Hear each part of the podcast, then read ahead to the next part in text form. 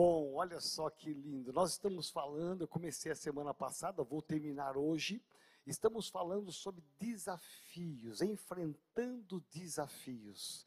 E especificamente eu comecei a semana passada sobre enfrentando desafios financeiros.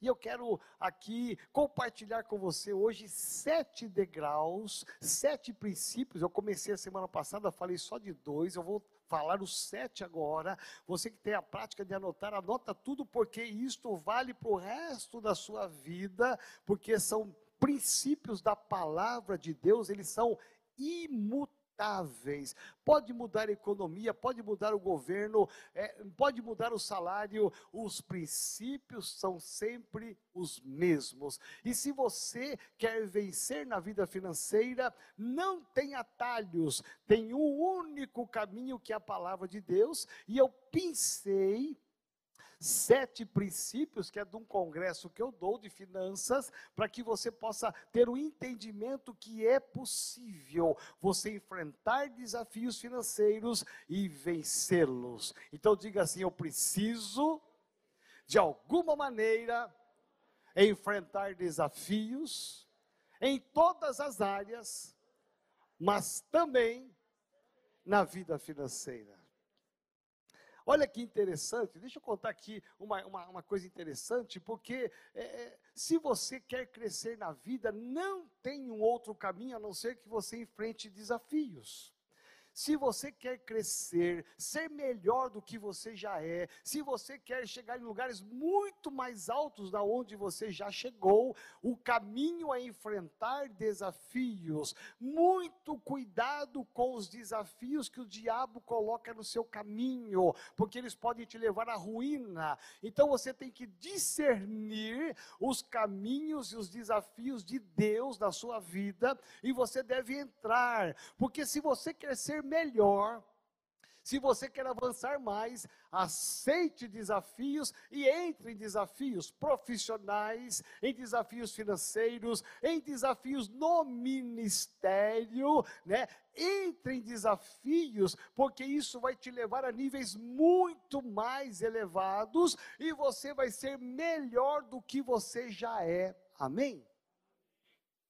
Não sei porquê, mas hoje só essa turma aqui que está entendendo. Vamos lá. E você será melhor enfrentando desafios. Amém? Amém? Opa, agora equilibrou. Cadê o Renato, Jesus? Renato, ah, está no diaconato. Renato é que puxa essa galera toda aqui, ó.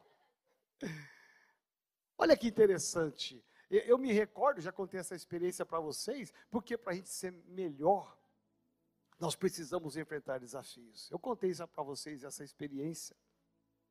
Há um tempo atrás, há uns anos atrás, eu a minha pressão subiu. Ela não abaixava com remédio nenhum. Eu fiquei mal, mal, mal. Oramos e não sarava. Minha esposa falou: "Você arruma, vamos para o hospital". Aí fui para o hospital com ela.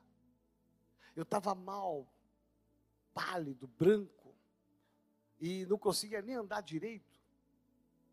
Aí eu estava lá no hospital, já me pegaram, colocaram numa cadeira de rodas.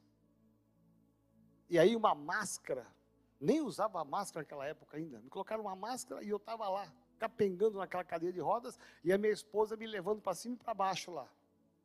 Aí uma hora, chega uma enfermeira e diz assim: Olha, pode levar o seu pai lá para aquela sala. Aí eu falei: O quê? Olhei para trás e eu falei: não é possível. Estão achando que eu sou o pai da minha esposa? Eu estava calvo aqui, eu só tinha cabelos nas laterais, estava calvo aqui em cima, não tinha nada aqui em cima. Aí eu falei, peraí, preciso melhorar minha aparência. Eu estou ficando para trás? A minha esposa está se cuidando, eu estou ficando para trás. Não deu outra. Chamei um pastor amigo meu que tinha feito implante de cabelo. Onde você fez? Ah, fui aqui, tal, tal. Me deu endereço, fui lá, fiz pesquisa, parcelei em 10 vezes. Taca cabelo nessa cabeça aí. Meu irmão, foi um desafio. Porque fazer implante de cabelo não é uma coisa tão fácil, viu, Fábio?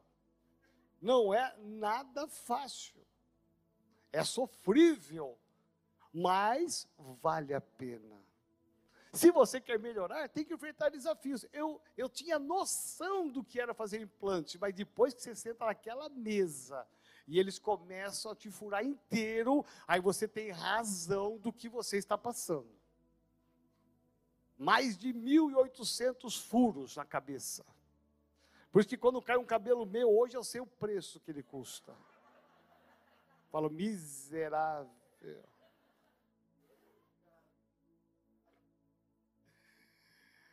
Mas se a gente quer melhorar, tem que enfrentar desafios.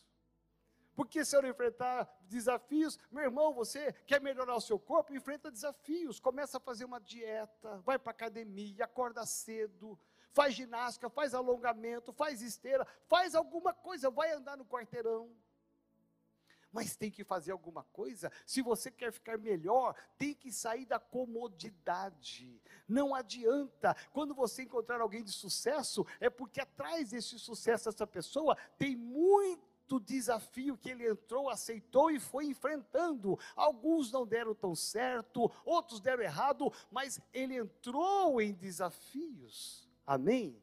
Então diga assim: eu preciso entrar em desafios para que eu fique melhor do que eu já estou. Amém? Então, domingo passado eu comecei aqui, eu quero ler aqui novamente esse texto contigo, Salmo capítulo 1, de 1 a 3. Se você puder abrir a sua Bíblia ou você vai acompanhar na tela, Salmo 3, Salmo 1, de 1 a 3, diz assim o salmista: Bem-aventurado ou feliz é aquele que não anda no conselho dos ímpios, nem se detém no caminho dos pecadores, nem se assenta na roda dos escarnecedores. Pelo contrário, o seu prazer está na lei do Senhor e na sua lei medita dia e noite. Ele é como árvore plantada junto a uma corrente de águas, que no devido tempo dá o seu fruto, e cuja folhagem não murcha, e tudo que ele faz será bem sucedido. Diga assim bem forte: Este sou eu. Ah, vou te dar mais uma chance. Você que está em casa também. Vamos lá, um, dois, três. Esse. É, esse é você, o homem bem-sucedido, a mulher bem-sucedida. E aí eu fui buscar na Bíblia, encontrei sete princípios, tem muito mais, mas eu quero me resumir a sete princípios, aonde vão é, te levar, desafios que vão te levar a conquistas financeiras, a conquistas materiais. Presta atenção, o primeiro deles que nós estudamos semana passada foi estude. Se você quer ser melhor do que você já é, estude. Não pare de estudar, estude. Se você perdeu a semana passada essa palavra, eu quero que você reveja, porque eu fiz um bom comentário sobre a importância de estudar. Segundo lugar, se você quer, segundo degrau, se você quer ter sucesso na vida financeira e se você quer enfrentar desafios, não tem outro caminho a não ser que você trabalhe e conquiste. Preste atenção. A Bíblia diz: vá ter com a formiga, ó preguiçoso. Gente, como é que Deus vai prosperar um preguiçoso? Está desempregado, levanta às 10. Fica até de madrugada vendo televisão que está sem sono, está com insônia, preocupado com o dinheiro, mas acorda às 10, não vai procurando, não manda currículo, não faz nada, vai ter com a formiga o preguiçoso. Tem que trabalhar. Ninguém conquista nada se não suar. Eu falei muito isso a semana passada sobre a sentença que Adão recebeu. A serpente recebeu uma sentença, Eva recebeu uma sentença, e ao homem Deus deu uma sentença que é o seguinte: que nós herdamos para conquistar agora você tem que trabalhar. E aí você tem que tomar um cuidado muito grande, que eu não falei a semana passada. Tem gente que acha que para ficar rico e prosperar e ser melhor, só trabalha, só trabalha, só trabalha, não consegue separar uma hora e meia, duas horas para vir na casa do Senhor, porque está trabalhando, trabalhando, trabalhando. Meu irmão, isso é o engano do diabo. Você pode trabalhar, se esforçar o máximo, mas não deixe de investir tempo na presença de Deus. Não deixe de orar, não deixe de ler a palavra, não deixe de estar na sua célula. Não deixe de estar no culto de celebração, sabe por quê? Deus honra aqueles que são fiéis. A Bíblia diz que Deus dá aos seus amados enquanto dormem. Enquanto aos seus amados, aqueles que são fiéis a Ele. Ah, meu irmão, enquanto você dorme, Deus está trabalhando para você, para que a tua bênção chegue. Então, aprenda a trabalhar e ter um equilíbrio no trabalho. Terceiro lugar, se você, o terceiro degrau, se você quer enfrentar desafios financeiros, você tem que aprender a administrar e ter disciplina financeira. Presta atenção. Tem gente que pensa que Deus trabalha na desordem. Deus nunca trabalha na desordem. Deus é um Deus organizado, ordeiro. Deus disse: haja luz e houve luz. Olha a ordem. Haja água e houve água. Haja noite e houve noite. Deus faz tudo de forma organizada.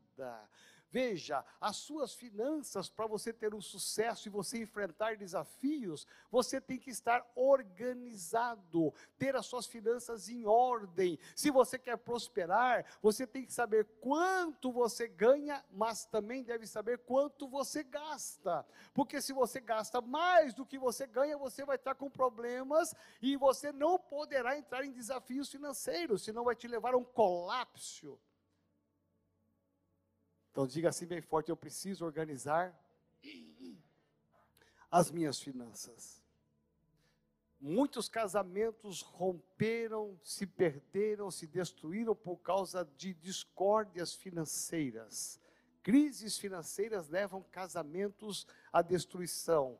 É, nessa, nessa calamidade toda que está havendo, as empresas que sobreviverão ou que estão sobrevivendo é porque são empresas organizadas, empresas que têm ordem nas suas finanças, que tem um capital de giro, que soube é, equalizar as finanças da época boa, ou seja, são pessoas que trabalham na ordem. Quem não trabalha na ordem, a tendência não é continuar.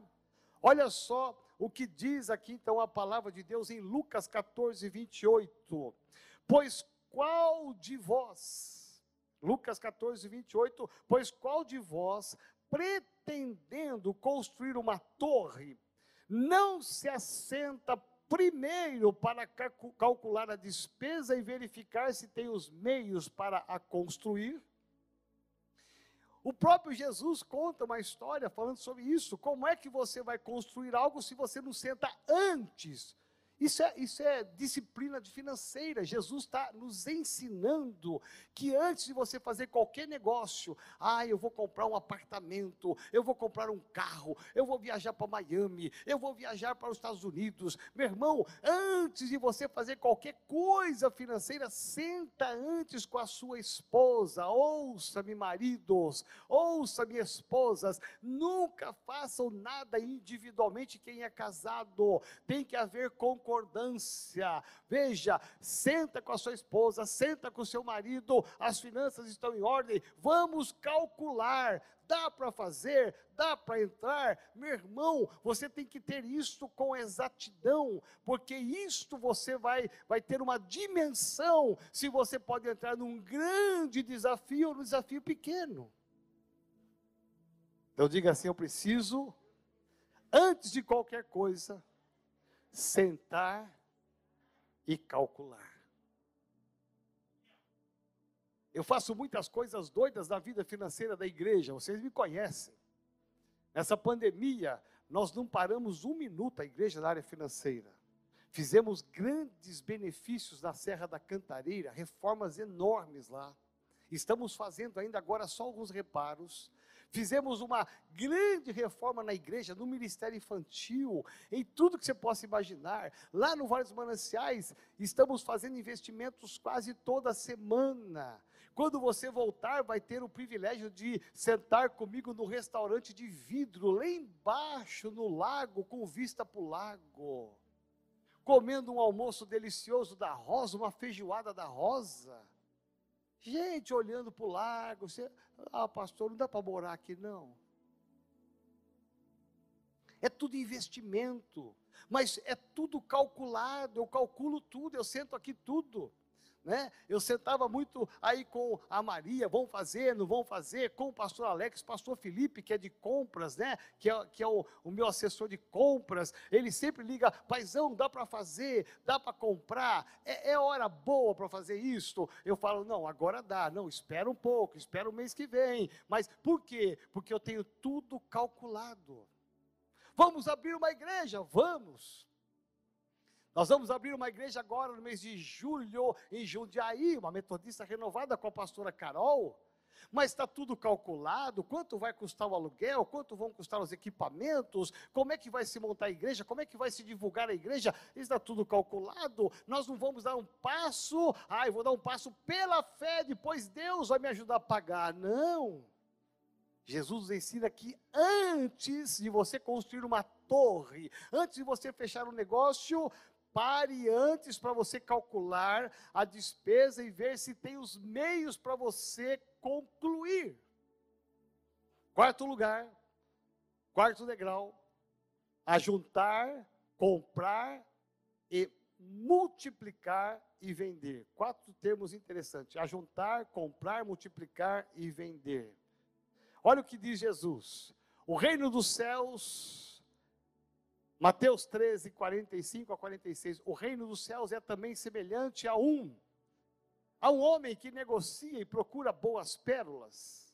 E tendo achado uma pérola de grande valor, vende tudo o que tem, tudo o que ele possui e a compra. Jesus fala de um homem que negocia. Nós precisamos entender que Deus nos deu habilidades para negociar. Quantos empreendedores aqui na nossa sede nasceram nessa pandemia? Ficaram desempregados, em vez de ficar chorando em casa, dormindo até 10 horas, eles saíram, vou montar um negócio. E montaram um pequeno negócio. Eu vou vender bolo, eu vou vender pimenta, eu vou vender mel. Não é assim, gente? Eu vou vender salgadinho, eu vou me virar. E quanta gente está se dando bem Sabe por quê? Porque Deus nos deu habilidade, não é para um, para dois, Ele deu para todo mundo. Basta você entrar nos desafios para você comprar, vender e você negociar. Você tem que ter uma visão de futuro e não uma visão apenas do presente. Como é que vai ser a sua vida daqui 10 anos? Você já parou para pensar? O que vai ser de você daqui 10 anos? Pare para pensar. Aí você fala: Ah, pastor, daqui 10 anos vai demorar muito. Meu irmão, daqui uns domingos eu vou estar pregando. E aí, o que você fez nos seus 10 anos? Você fala: Meu Deus, já passou, não fiz nada. Não comprei uma casinha, não comprei um apartamento sequer, não mudei de carro, não fiz nada. Passou o tempo. Eu passei pelo tempo, não cresci nada, não evolui nada quando este homem aqui nos ensina que ele é um negociador de pérolas. Deus te deu habilidades para isso, Deus te deu dons para que você, na sua profissão, na sua área ou em outra área, você possa ajuntar, comprar, multiplicar e vender. Você quer ver uma coisa interessante? Isso é uma, uma tônica dos judeus, dos portugueses e espanhóis. Eles têm uma ênfase, e nós temos que aprender com esse povo. Eles compram um terreninho, eles constroem e alugam. Olha que interessante. Aí, com o dinheiro, vão guardando, aí eles compram um outro terreno, constroem e vão alugando. Aí você fala, mas vai demorar muito. Meu irmão, a vida passa rápida. Se você não souber negociar o que Deus te deu hoje, tudo vai embora em 10 anos. Eu conheço gente que só vive de aluguel, não faz mais nada, porque durante a vida toda ele fez isso, ele foi juntando, ele foi multiplicando, e foi guardando, e foi negociando, e vive de aluguel. Poderia montar até uma imobiliária, porque tem, tem muitas coisas para alugar. Só vive disso. Aí ele tem o desfrutar. Bom, agora eu vou curtir a vida. Você percebe que isso é uma fé inteligente? É uma fé inteligente. Há um homem aqui que Jesus nos diz, nessa parábola, um homem que negociava pérolas. Mas quando ele acha uma pérola de grande valor, que é o próprio Cristo, ele vai e troca tudo aquilo ali por aquilo que se chama Jesus, que é o nosso Senhor. Mas há também, Jesus está dizendo de um homem, que pode ser eu e você, que nós negociamos coisas, e quando você negocia coisas, sempre vai aparecer uma oportunidade. Quando aquele homem viu aquela pérola de grande valor, ele disse: é um desafio. Eu vou vender tudo que eu tenho e comprar aquilo porque é uma oportunidade. E quem é de Deus sempre vai aparecer oportunidade oportunidade boa para você comprar um bom apartamento, oportunidade boa para você comprar uma boa casa, para você trocar de carro, para você fazer uma viagem. Meu irmão, nós compramos agora, no ano passado, no meio da pandemia, uma passagem para os Estados Unidos, para Orlando, sabe por quanto? Apareceu de relâmpago, meu irmão, mil reais, avião e hotel de dez dias, tudo pago por mil reais em 12 vezes, 90 reais por mês. Você acha que eu vou perder um negócio desse? Não! É oportunidade. Aí você fala, pastor, por que você não passou para mim porque, porque foi uma promoção relâmpago? E só quem está ligado no time é que pega essas coisas. Mas vai aparecer outras e você tem que pegar, amém? Agora, se aparece uma promoção dessa, você não tem nem os 90 reais por mês, você fala, meu Deus, gastei tudo nas Casas Bahia, na CIA, gastei tudo no shopping, gastei tudo no sapato, sapato de alto 10, alto 15. Ah, eu comprei tudo em bolsa, estou pagando a, a, ali, a, a, como é que chama? Galinha morta, estou pagando parcelas da galinha morta. Meu irmão, mataram a galinha, você está pagando ainda as parcelas dela? Você vê que aí quando aparece oportunidade você não tem. Esse homem tinha pérolas. Quando aparece um negócio bom, ele tem para negociar. Então você tem que juntar, comprar e fazer isso multiplicar. Isto é de Deus, é uma fé inteligente. E quinto lugar, quinto degrau, capitalizar e gerar patrimônio. Como eu disse para você, não pense apenas no dia de hoje, no ano de 2021. Pense em 2031. O que vai ser de você? Você não pode chegar no final da sua vida, preste atenção, isso é um alerta para você. Ah, eu pago aluguel, vou pagar aluguel a vida toda porque eu trabalho. Meu irmão, quando você ficar mais de idade, você não puder mais trabalhar, o que vai ser de você? Você vai morar onde? Vai comer o quê? Percebe que você tem que planejar a sua vida, isto é de Deus. Olha só o que diz a Bíblia. Então, capitalizar e gerar patrimônio, guardar dinheiro. Então lhes recomendou uma parábola dizendo: Tende cuidado e guardai-vos de toda e qualquer avareza porque a vida de um homem não consiste na abundância dos bens que ele possui. E lhes proferiu ainda uma parábola, dizendo: O campo de um homem rico produziu com abundância. E arrazoava consigo mesmo, dizendo: Que farei, pois? Não tenho onde recolher os meus frutos. E disse a si mesmo: Farei farei isto, destruirei os meus celeiros, reconstruíeis e maiores e os aí recolherei tudo todo o produto e todos os meus bens. Então direi à minha alma: Tens em depósito muitos bens para muitos anos, descansa, come, bebe e regala-te. Mas Deus disse: a este homem louco, esta noite te pedirão a tua alma, e o que tens preparado, para quem será? Assim é o que tesoura para si mesmo e não é rico para com Deus. Deixa eu trazer uma revelação para você nessa palavra aqui hoje. Guarda isso porque é de Deus. Deus falou comigo, eu quero falar com você.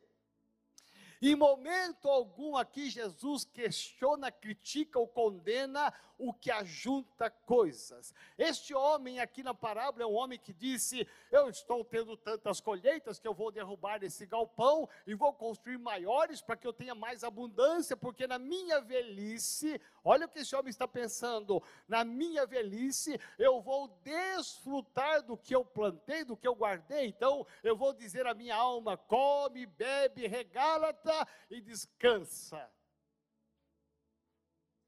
É você se imaginar numa praia no Guarujá, aposentado ou não aposentado, só olhando no banco as entradas que vieram na sua conta. Ah, querida, traz mais uma coca gelada. Ah, você preparou aquele salmão para nós hoje? Bermudinha, chinelão havaiana Veja, de idade, mas desfrutando. Jesus não condena isso. O que Jesus condena é que este homem colocou todo o seu coração nessa riqueza e se esqueceu de Deus. Ele achou que a riqueza dele, as conquistas dele eram maiores do que Deus. Então Deus, Jesus vai dizer: esse homem é louco. É louco, porque tudo isso não tem valor sem Jesus. A nossa riqueza, a sua riqueza, as suas conquistas só terão valor quando Jesus comanda ela quando Jesus comanda as suas riquezas, a partir do momento em que você é só focado nisto e se esquece de Deus, meu irmão, tudo isso não vale nada, porque quando morrer, para que ficar? Para onde? Para quem vai ficar? E a sua vida ficou, você perdeu o prêmio maior que a vida eterna, mas em momento algum Jesus condena o fato desse homem ter feito isto, dele estar é, aumentando, sonhando com coisas maiores, entrando em desafios desafios, eu vou plantar mais, eu vou aumentar os meus celeiros. Jesus não condena isto. O que Jesus está condenando aqui é o fato desse homem trocar tudo isso por ele. Diga assim: eu preciso guardar, eu preciso prosperar, mas sempre com Jesus. Aí você não vai ser louco. Porque tudo que você tem, você sabe que foi Deus que te deu. Vamos aplaudir ao Senhor?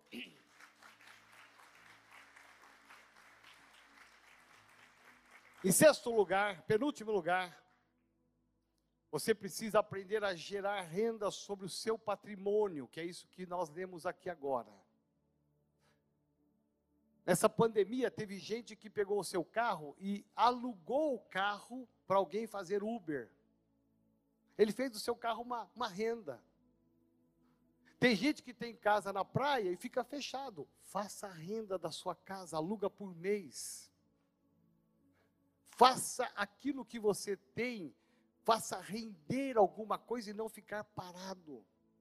Faça produzir alguma coisa que te dê uma entrada. Se você quer crescer e entrar em desafios, você tem que aprender a gerar renda e patrimônio que vai te render alguma coisa no futuro. Por isso que eu contei para vocês dos espanhóis e contei para vocês dos portugueses, dos judeus. Eles fazem isto. Qualquer, dificilmente, você vai encontrar um português humilde. E você vai ver que esse homem tem, às vezes, 10, 15, 20 imóveis, porque ele está sonhando lá na frente de só desfrutar. Amém? Em sete último lugar, se você quer prosperar financeiramente, entrar em desafios, divida e compartilhe com o reino de Deus. Divida e compartilhe com o reino de Deus.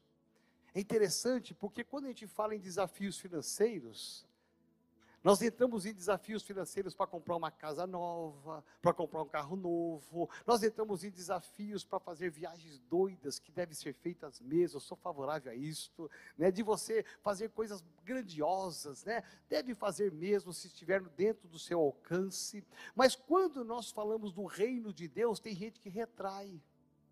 Tem gente que só o fato de usar a palavra, de ouvir a palavra dízimo, ele já se fecha. De falar oferta, já se fecha. E nós nos esquecemos o que a Bíblia diz. Olha só, porque quando você entra em desafios financeiros com Deus, os desafios financeiros trarão os resultados à altura do seu desafio, daquilo que você entrou.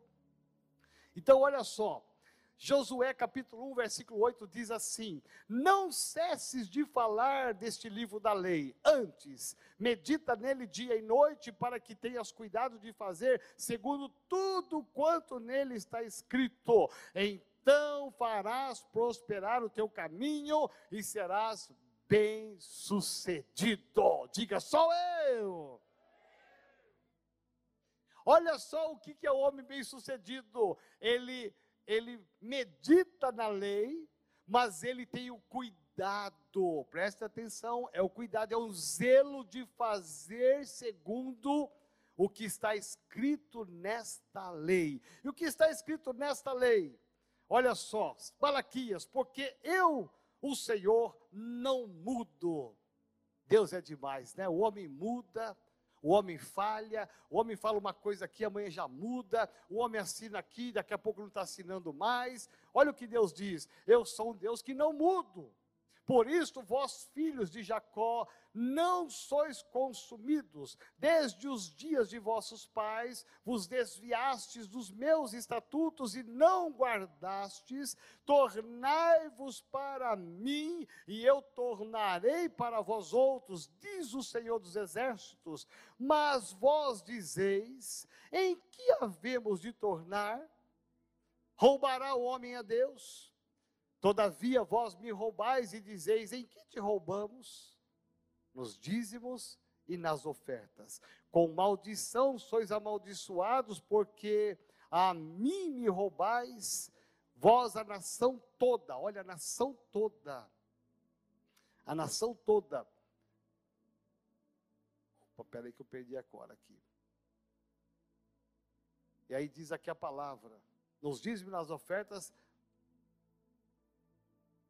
Todavia vós me roubais e dizeis: Em que te roubamos? Nos dízimos e nas ofertas. Com maldição sois amaldiçoados, porque a mim me roubais, vós a nação toda. Trazei todos os dízimos à casa do tesouro, para que haja mantimento na minha casa, e provai-me nisso, diz o Senhor dos Exércitos, se eu não vos abrir as janelas do céu e não derramar sobre vós bênção sem medida, por vossa causa, por minha causa, por sua causa. Olha o que Deus vai fazer: Ele vai repreender o devorador para que não vos consuma o fruto da terra, a vossa vida no campo não será estéril, diz o Senhor dos Exércitos, e todas as nações os chamarão felizes, porque vós sereis uma terra deleitosa, diz o Senhor dos Exércitos.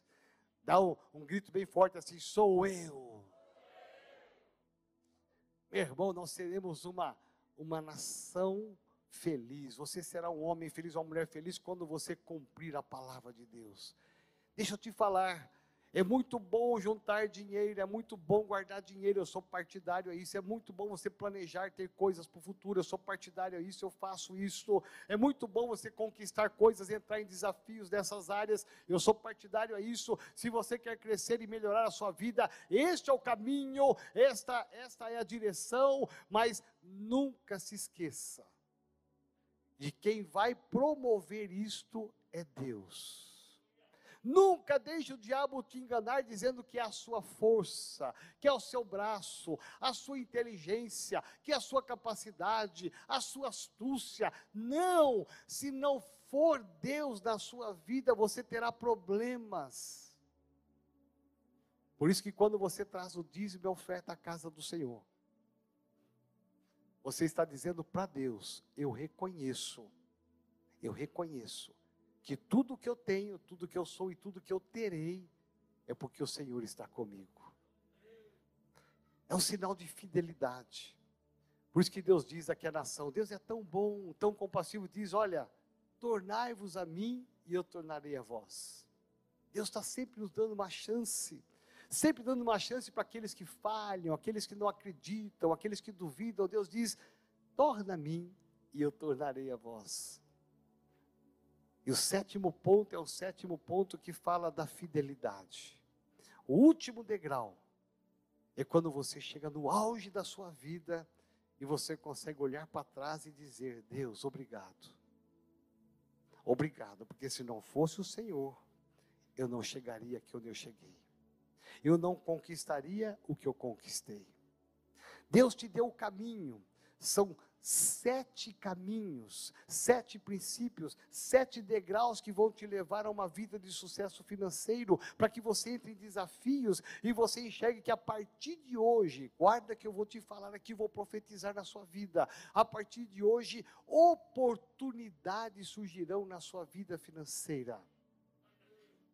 E você vai, vai se lembrar do que eu disse hoje. Você fala bem que o apóstolo Joel disse lá que aquele domingo, dia 6, que alguma coisa ia acontecer, e não é que aconteceu, você vai orar, você vai buscar de Deus para ter discernimento se é dele mesmo, e aí você vai entrar e você ainda vai dar testemunho aqui na igreja de algo grandioso que Deus colocou na sua vida.